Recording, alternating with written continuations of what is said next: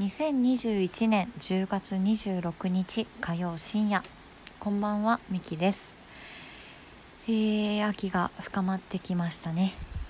本当にもう急に寒くなってきて体がびっくりしてます。あと美味しいものがたくさんあって 私は本当に食欲が止まらなくて困ってます、えー、皆さんどんな秋を過ごしてますでしょうか？えー、それでは今日も始めていきます。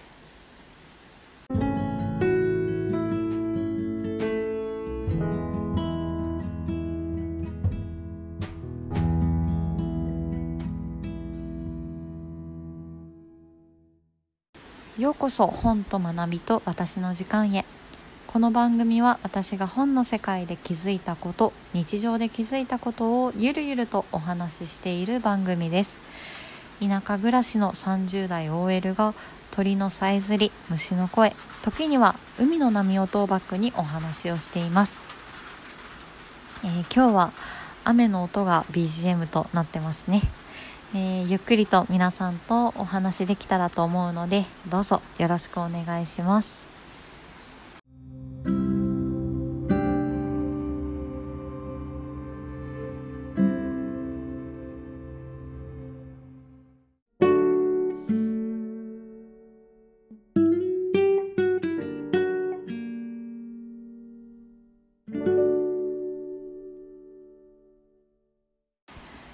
改めましてこんばんはみきです、えー、火曜深夜いかがお過ごしでしょうか、えー、本当にすっかり寒くなって私はもうちゃんと重い腰を上げていや面倒くさかったんですよ。でも 寒いからやっと重い腰を上げて、えー、衣替えをしてあのー、パジャマもね夏のものから冬のものに変えて寝心地が最高です。あったかいとねやっぱりぐっすり眠れますね。いやー本当に寒いです。私は何だろう多分平均体温もちょっと低めなのでこう寒くなると、うん、毎年どうやってこの冬を乗り越えていこうかなとかどうやって生き延びようかなと悩むところなんですよね。冬になるとあの電気毛布が私ベッドの関係で使えなくてその下に引いてるマットレスが、まあ、電気毛布に対応していないので、まあ、でも暖房をつけると、まあね、乾燥して喉もガサガサになるので私は湯たんぽ生活なんですけどもう湯たんぽ出したくなってるんですよね。早いかなり早いですけどちょっと今年の冬は本当に乗り越えられる自信がないです。本当にねもう寒くて仕方ないです。ちょっとメダカちゃんはヒーター買わなくていいかなとは思ってるんですけどちょっと寒くなると心配になってます。えー、さてさて今日なんですけども今日のテーマは手紙をテーマにお話ししたいと思います。今あの BGM がしっかり雨なんですけども、あのまあ、今雨の中収録をしていてうーんちょっとこう思い出した景色があったので、まあ、その景色というか、まあ、友達とカフェに行った時の景色なんですけど、えー、その友人に手紙を書きたいなと思って、えー、今日のテーマは手紙にしました。なかなか手紙を、うん、書く機会がなかったりとかどうやって書けばいいかわからなかったりとかうん書く書くことすらねこう浮かばなかったりとかする方もいるかもしれないんですけど、まあ、何かのきっかけになればなとも思っております。で私自身そうですねこの手紙を書くのはまあ、郵送っていう手段ももちろんあるんですけど、えー、私は今会社の寮に住んでいるので、えー、2つ隣がもう同じ部署の方なのでその部署の子のポストに手紙を書いてポストインしたりもう会社で話せばいいのにと思うんですけど あのお菓子と一緒にポストインしたりとかあとはそうですねあの、まあ、とても小さな田舎ではあるんですがこの小さな田舎の中に、えー、暮らしている友人に向けて手紙を送ることがあります。まあ、でも書くことはねすごくもう平凡なことなんですこういうこと思ったよとかちょっとこれ美味しかったよとか、まあ、そんなことが多いんですけどちょっと今日はこの雨の中思い出した風景と絡めてお話をしていきます。えー、このちょっと今日はね強めの雨だなと思うんですが私あの水辺のカフェに行ったことがあってで大好きなあのカフェなんですけど、えー、古民家を改装していて、えー、中は座敷になっていてでえーと、ちょっとこう外が見れる通路というか廊下があるんですよね廊下の後ろ側がまお手洗いになってるんですけどこの廊下の部分にも机を置いていてでこの廊下の部分はま大きな窓ガラスなんですけどその窓ガラスからま水辺がしっかり見れるんですね。で、えー、そこの部分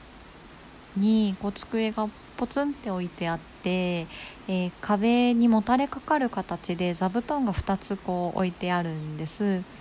でそこに座ってねこう水辺というか、まあ、その日も雨だったんですけど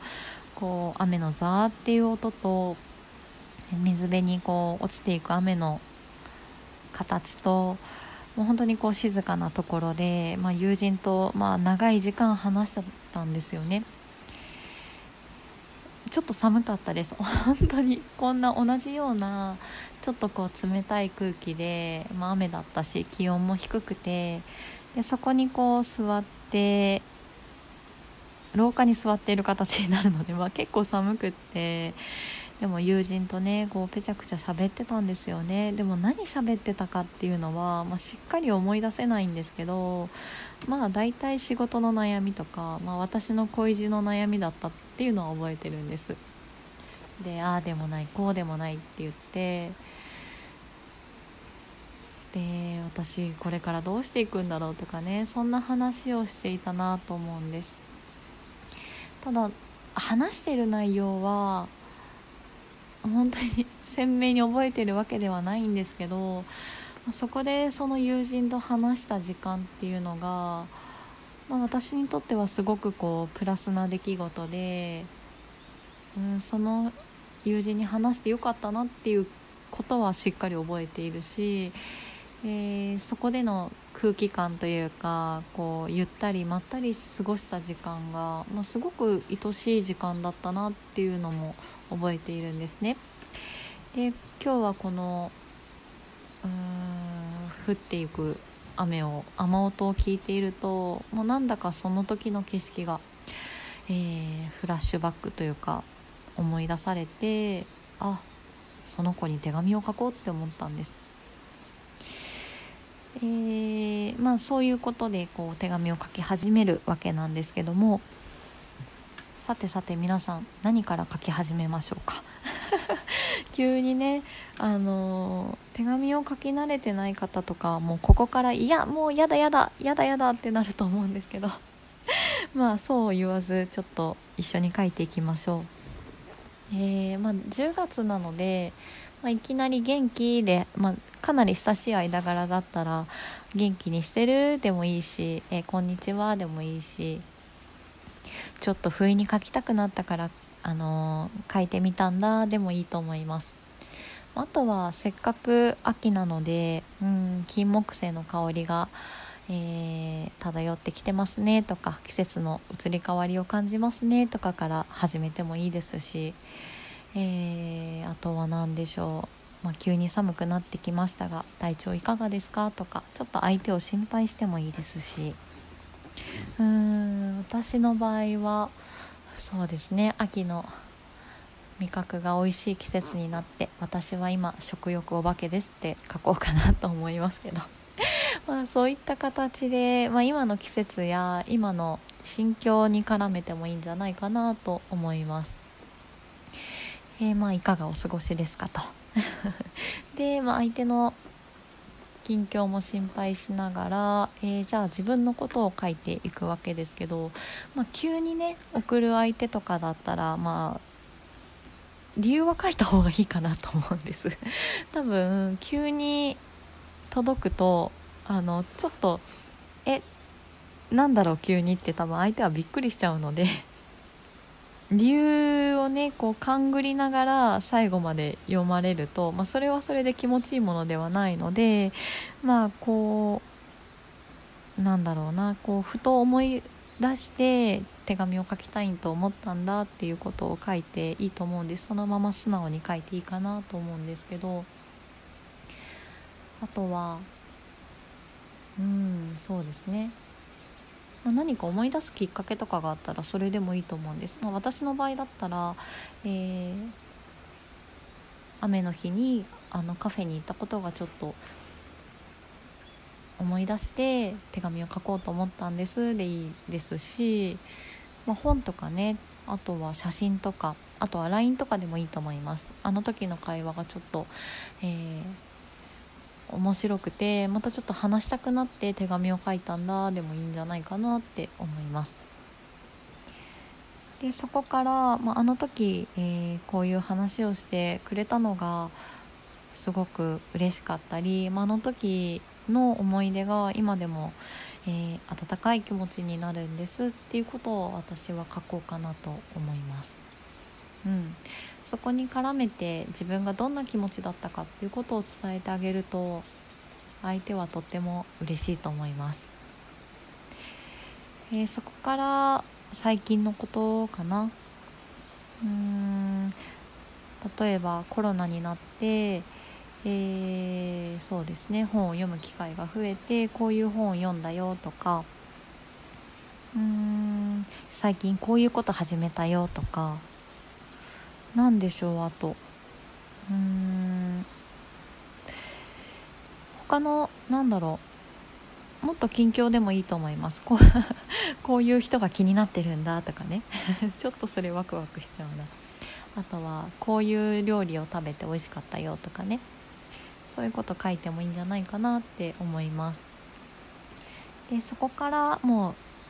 う最後ですね、えー、またまるまるちゃんに会えるのを楽しみにしてますとかまた、えー、ゆっくり雨音を聞きながら、えー、お話できたらいいですねとかゆっくり過ごせる時間楽しみにしてますって体には気をつけてくださいという形でいいんじゃないかなと思います。えーまあ、私この、まあ、手紙を書く時に気をつけていることとして、まあ、先ほどこうちょこちょこ申し上げた通りな部分ではあるんですけど伝えたいことはあんまりどちらからないようにしていて言いたいことは1つか2つだけで、まあ、かつ、えー、相手に対してこういうことを思ったりとか、えー、こういうことを一緒にしたいと思ったんだとか、まあ、相手と絡めて、えー、話をするかなと思います。えーもう一つ言うとしたら手紙を読みながらでも情景が浮かぶような表現にしたいなと思っていてうんあの時のこう風の冷たさとかね雨の音がすごく心に残ってるとかこうちょっとこう手紙を読みながらでも、うん、その時の景色が浮かぶ、えー、文章にしたいなと私は思っています。だからこう何か書こう何か書こうとか。うん。あとなんだろうこれを言わなきゃとかね。ってなると書けないから。大体書けないから。うーん。日常の本当どうでもいいことでいいと思うんです。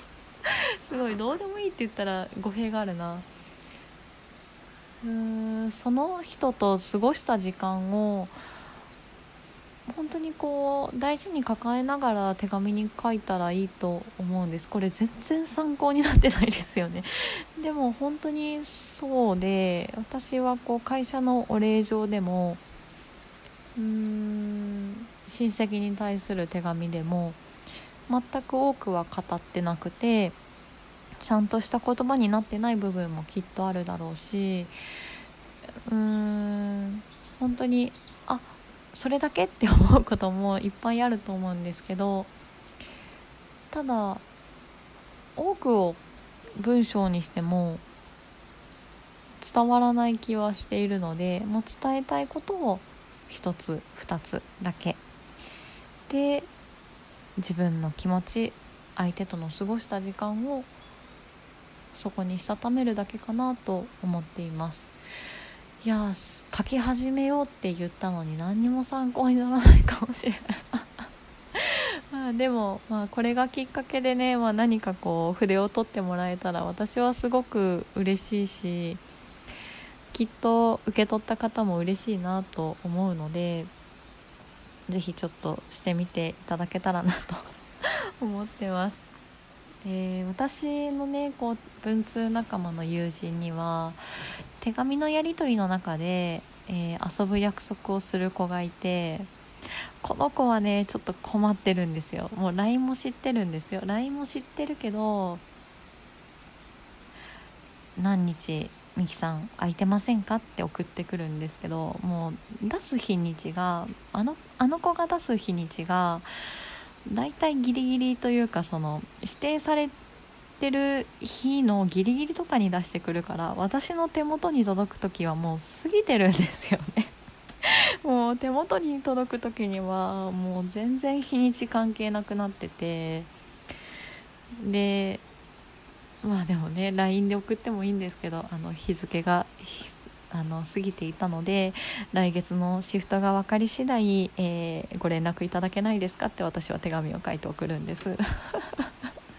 本当にねもう面白いなと思いますけど、うん、あとはねあの、その会社の同僚の子とかもあの手紙を、まあ、一筆一筆、うん、メモメモ書きしてくれて家にポストインしてくれることがあるんですけど暑い夏の日にキットカットと一緒に入れてくれてたんですよね。もう想像の通りです。もうキットカットがねもうぐにゃぐにゃになってて。本当にねあれ個包装されてるからまだねチョコが漏れてないですけども触った感じでこれはどうしよっかなってすっごい悩みましたね。もうすぐさま冷凍庫入れましたけどでもそれにこうそっと添えられたメモがねすごく可愛くて